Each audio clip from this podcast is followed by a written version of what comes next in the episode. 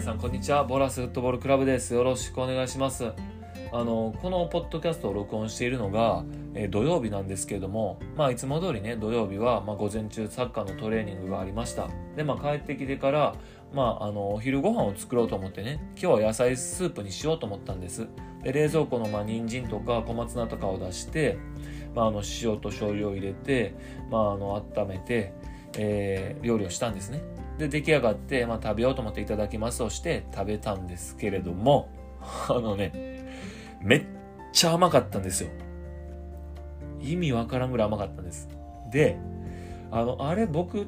これ料理してる時に、まあ、塩と砂糖間違えてしまったんかなとかあの醤油を入れたんでね、えー間違えてちょっとみりんを入れてしまったんかなと思って台所に行って調味料を確認したんですけれども間違ってる様子は一向になくてですね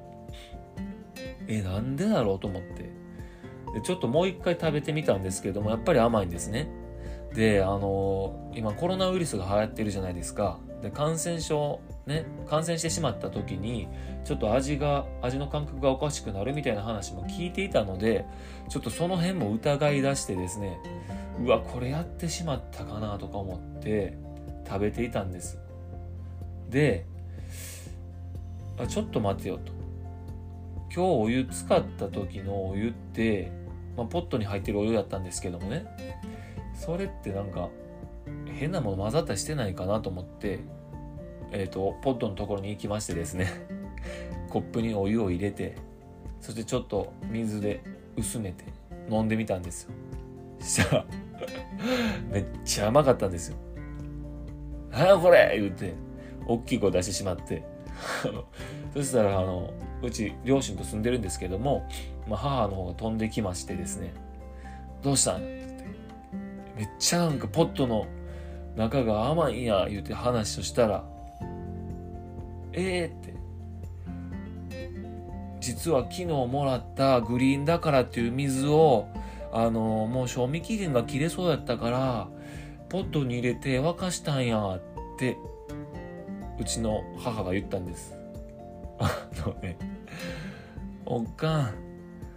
グリーンだからは水じゃないってめっちゃ切れそうになりました。スープめっちゃまずかったです。めっちゃまずいもうそのままでも食べなあかんしもったいないから最後まで食べました。でグリーンだからお水と思ったんでしょうか。もううちのおかんはね全然ねあの物事を知らないと言いますか本当に何も知らないんでこういうミスを犯してしまうんですよね。まあそういうことも含めて、まあ、うちのおかんだということで受け入れていきたいなと思っております。一体何の話だったんでしょうか。すいません身内ネタでした。それでは、えー、と本題に参りたいと思います。今回のテーマはですね、えー日本と海外の考え方の違いです、えーまあね以前サッカー文化の違いについてお話をさせてもらったんですけれども、まあ、それの第2弾だと思ってください、えー日本とね海外、え特にサッカー先進国と言われてる国とはね、え日本ってちょっと多くの違いがありますよね。あのその違いをねちょっともう一度確認して知ってもらうことで、まあ、今後にね活かしていただければいいなと思っております、えーサッカーの文化の違いの時にも少しお話ししたんですけれども、まあ、サッカー先進国と言われる国のサッカーっていうのはね本当に激しいんです。で試合でね激しいのはご存知かと思いますが、まあ、トレーニングでねチームメイトに対してもめちゃくちゃ危険なタックルとかを平気でねかますんですよねあのこれすごい話なんですけども、まあ、僕が初めてアルゼンチンに行って行ったその初日にですよ、えーチームメイトがトレーニング中にスライディングを受けて膝の前十字靭帯を断裂していました。そんな激しいスライディングするっていうぐらいすごいスライディングをしてそのまま救急車で運ばれておりました。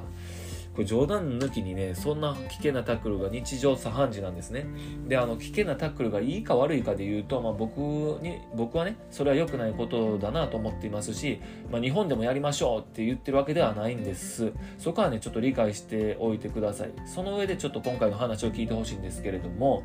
まあねあのボールに対する執着心みたいなのはやっぱり全然違っていて、まあ、何があっても負けたくないっていう気持ちもねすごく強いんだなっていうのを、まあ、そのトレーニングそして試合を見て実感しました。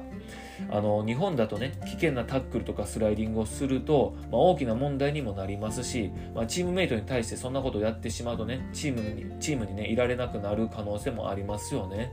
まあ、ただ僕が知っている国々では、ま、スペインイタリアアルゼンチンそしてペルーブラジルドイツイングランドといった国ではね、ま、どこもね日本人が思ってる以上にねサッカーが激しくてあのその中でねみんながテクニックやスピードそしてフィジカルをレベルアップさせているんですよね。まあ、今お話しした国なんかでは、むしろタックルをもろに受けてしまうと、まあ、何してんだよみたいな感じになるんです、ま、それくらい避けれるだろうみたいな、まあのろまだねっていう話をされるんですよね。あのー、やっぱりね考え方が違うんですよ。そしてタックルの受け方とかスライディングのかわし方そして倒れ方まで教えてくれるコーチもちゃんといまして、まあ、その対応ができないと活躍できないよっていった感じなんですよね。あの日本でね倒れ方やこけ方のことを教えてくれるチームやコーチってあんまりいないですよね、まあ、というかあのいないんじゃないかなと思います。あのこれ本当にね日本と海外の考え方の大きな違いだなと思いました。あのでねこれがいいとか悪いとかでは本当になくて、まあ、この環境でねただトレレーニングを続けているとやっぱり激しい中でもプレーできるテクニックや危険なタックルを受けずに逃げられるスピードっていうのが発達していくんですよねあの小柄でも長身のあのフィジカルに優れたディフェンス相手にプレーできるテクニックとかフィジカルを持った選手っていうのが生まれているのは、まあ、そんな環境があるからなのかなと僕は思っています。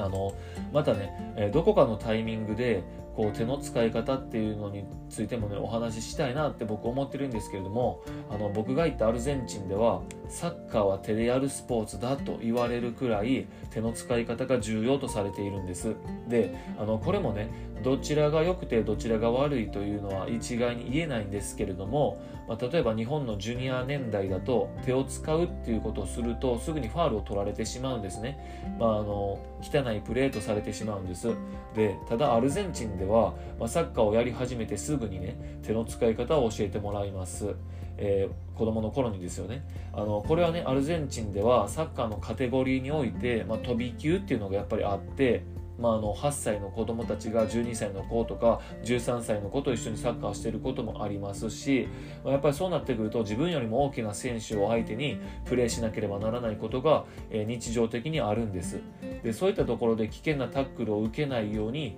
手や腕でねガードするっていうのを学ぶんですよね。これもね、まあ、僕は必要なテクニックとして日本の子供たちにも教えてあげていいんじゃないかなと思っています、まあ、自分がね怪我をしないように、え、するっていうのはとても大切だなと思うんですよね。あの小野伸二選手が海外に行って怪我をしてしまったのも、まあ、危険なタックルを受けてしまったからですよね。あの小野伸二選手のような素晴らしいテクニックがあってもやっぱり足を狙うようなタックルをかわすっていうのはボールテクニックだけでは不可能に近いんですよ。あの海外に行ってねドリブルがなかなか通用しないのはやっぱりね危険で激しい守備からうまく逃げられないからという理由もあるんじゃないかなと僕は思っています。